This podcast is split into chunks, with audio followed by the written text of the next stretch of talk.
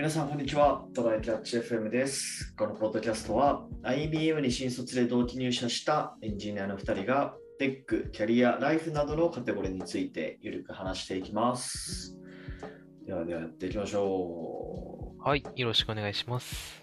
う。お願いします。なんか、ちょっとくらい前の、あのー雑談で、はい。あのタイムズを使ってレイトショー、え映画のレイトショー見に行ったっていう話したと思うんだけど、はいはい。その時になんかその軽いタイムズのなんかお得な話みたいなのしたじゃない？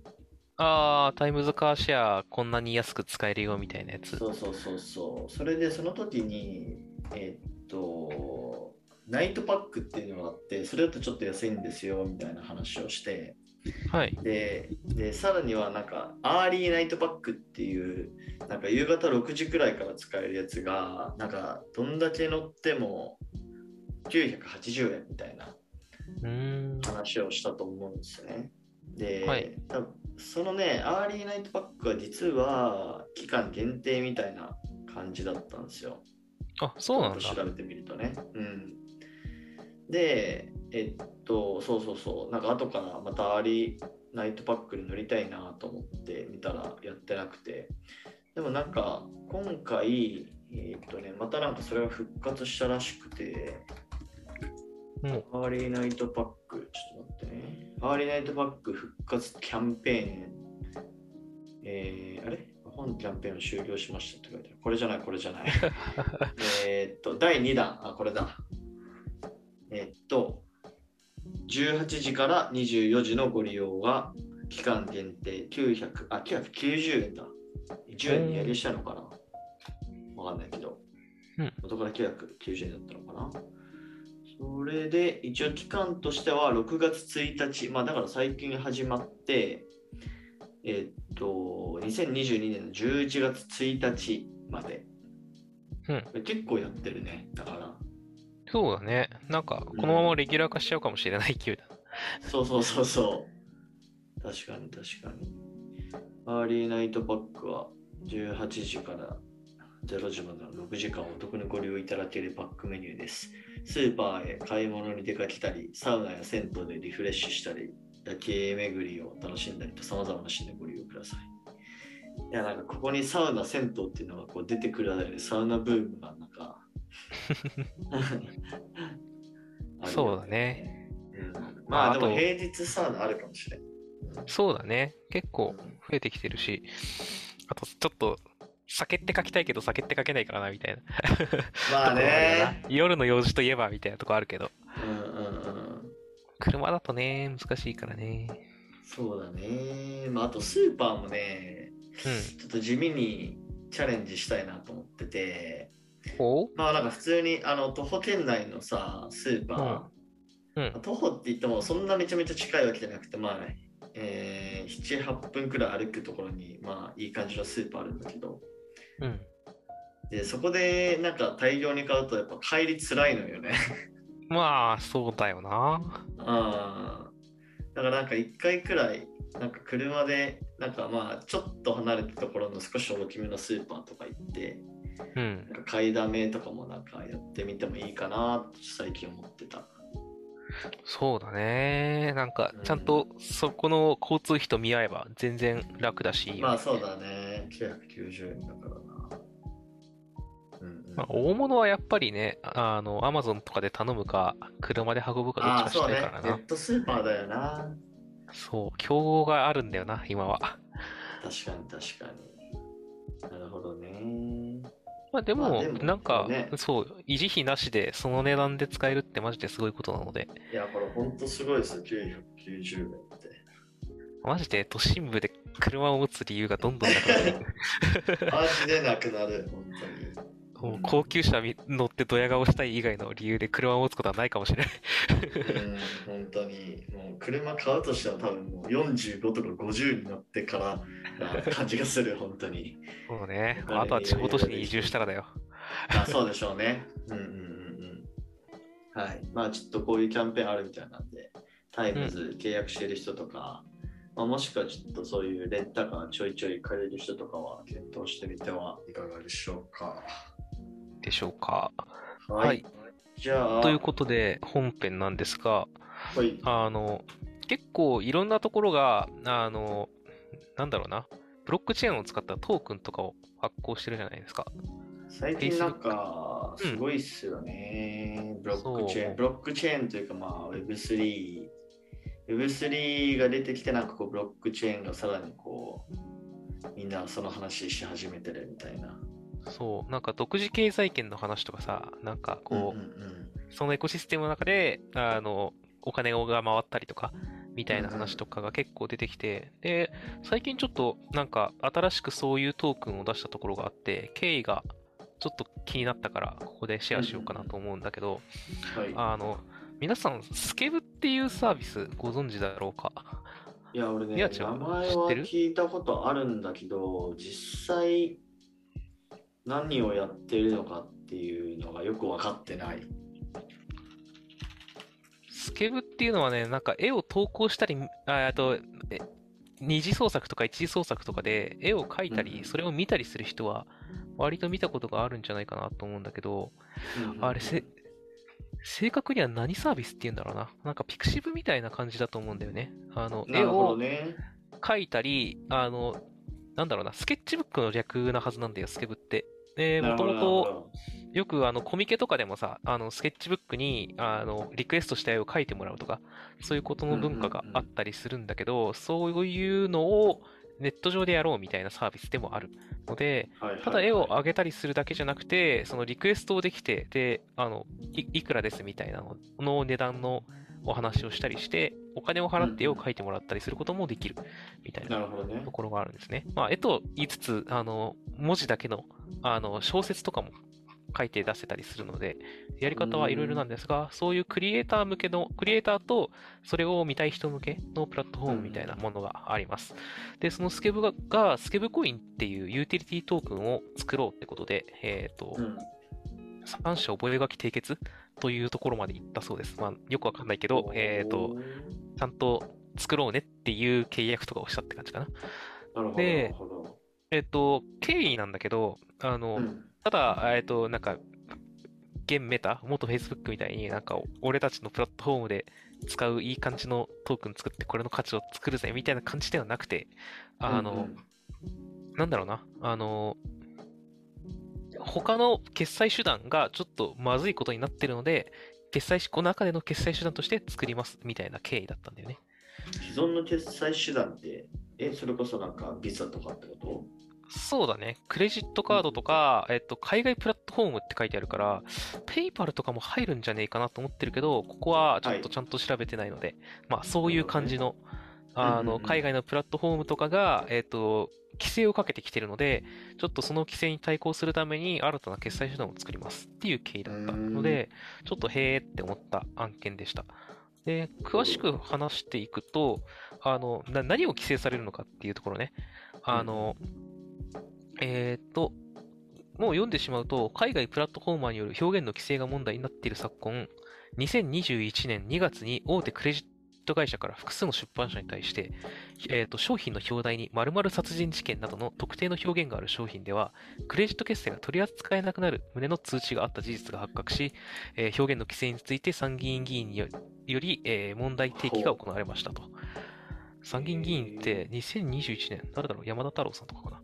まあなんかそういうの経緯があったらしく、えーっと、はいはまあ、つまりあの実際の事件があったらとか、他のところでどっかで読んだような気がするけど、まあちょっと日本では大丈夫なんだけど、海外ではダメな、えーっと表現とか、そういうのがあった場合に、あの、それがタイトルに載ってる作品を買うための決済をしようとしたら、それがクレジットカードの表題に出てきて、それが、えっ、と、まあ、あの、規制対象になって決済ができないみたいなことが起きてしまうとほいうことなんだそうですね。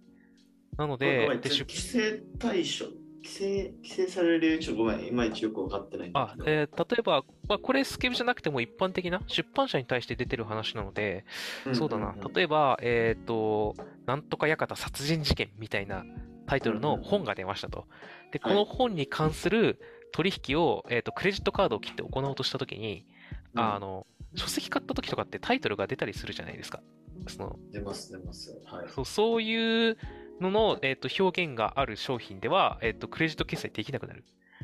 えー、まるまる殺人事件っていうのが、えっとそのクレジット会社に商品名みたいなところでちょっと、こう決済の、とえっとまあ、処理の中に、えっと読み込まれてしまったら、そいつがバンされるみたいな感じであ、。そうなんだ。そう。っていうのが去年の2月かな？に通達があったらしくて。うんそれはやばいでしょってことで、まあちょっとこういうあの新たな決済、まあこのスケブ独自のせ決済手段を作ることを決めたみたいな話らしいですね。なんいやーかそれってなんかそこのなんか表示に使うそのタイトルをうん。変えればいいだけの話ではないんだ。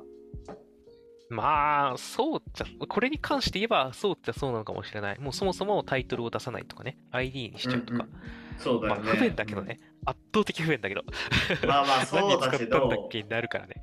でもなんかスケブイラストみたいな感じで、そうだね。小説とかっていうなんかくらいだったらまあ良さそうな感じもしたけど、その、まあ、うん全く知らない身からすると。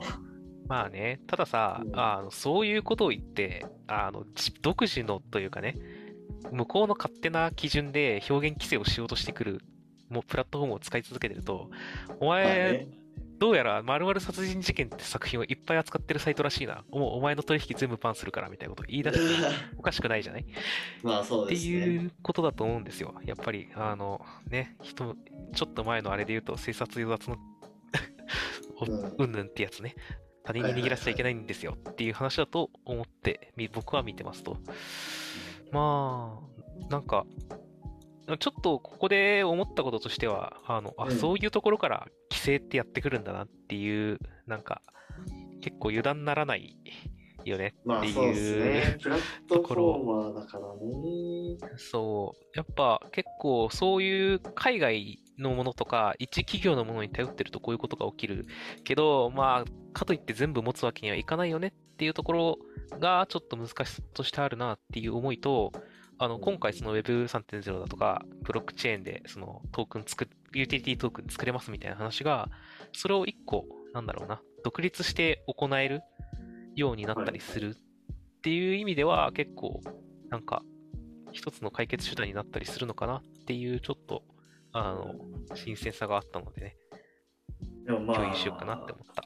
ユーザー目線で見ると、うん。どうなんだろうね。まあその支払いの手段、手段というか種類が増える、バリエーションが増えるっていう意味では、ちょっと使いづらい気もするけどね。正直そうではあるね。さっきした、あの、なんだっけ、ID にしたら何の支払いに使ったか見えないじゃんみたいな話も、まあ実は解決してるかというと微妙に怪しくて、あの、ここのスケブにチャージします。まあ、チャージっていうかコインを買います。で、その後本を買いますなので、クレカ上には多分スケブコイン、とかスケブにしか、としか表示されないんだよなっていう問そう題がある。だよね。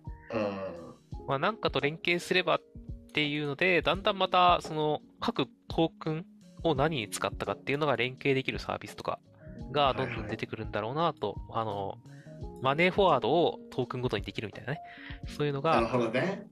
出てくるんじゃねえのっていうのは思ってるんだけど、まあ、あとは、うん、解決してるかっていう面で言うと、あまあでも、あの、使いづらさっていうのは実際あるっちゃあるんだけど、このスケブコインって、じゃあ例えばその、クリエイターさんにスケブコイン渡りましたってなった時に、あの、まあなんか、スケブが取ってる手数料とか、そういう、あの、ものは全部そのスケブコインの形で、あの、渡せるらしいから、まあそういう、はいそう、なんか何度でもみたいなことは少し減らすような努力とかはしようとしてるっていう話をどっかでまた別で読んだと思ってますね。